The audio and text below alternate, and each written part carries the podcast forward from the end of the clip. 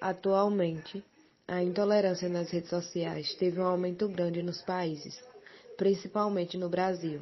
Mesma realidade no país sendo composto por diversas crenças, etnias, escolhas sexuais, entre outras características, ou seja, sendo um país plural.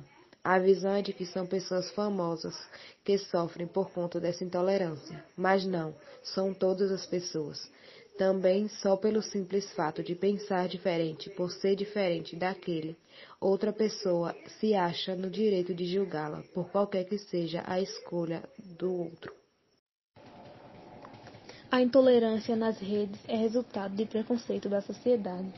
Não é uma invenção da internet.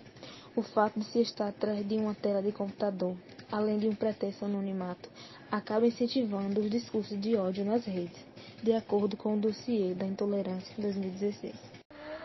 O crescimento das redes sociais nos últimos anos contribuiu para que comportamentos intolerantes se tornem mais evidentes.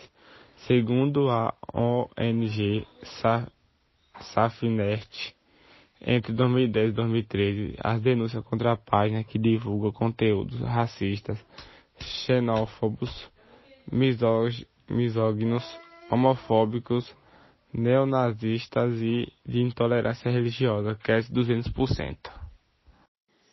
Como superar toda espécie de preconceito ou intolerância na vida em sociedade? Para combater a intolerância, a comunidade, através de aulas, palestras e campanhas devem passar valores de igualdade entre todos, porém respeitando as características e opções de cada indivíduo, sem haver discriminação. Ainda os preconceituosos ou intolerantes devem ser punidos com leis mais severas.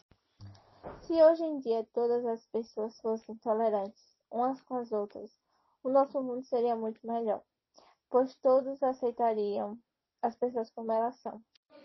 Como ser uma pessoa tolerante no ambiente digital? 1. Um, ouvir mais o que os outros têm a dizer.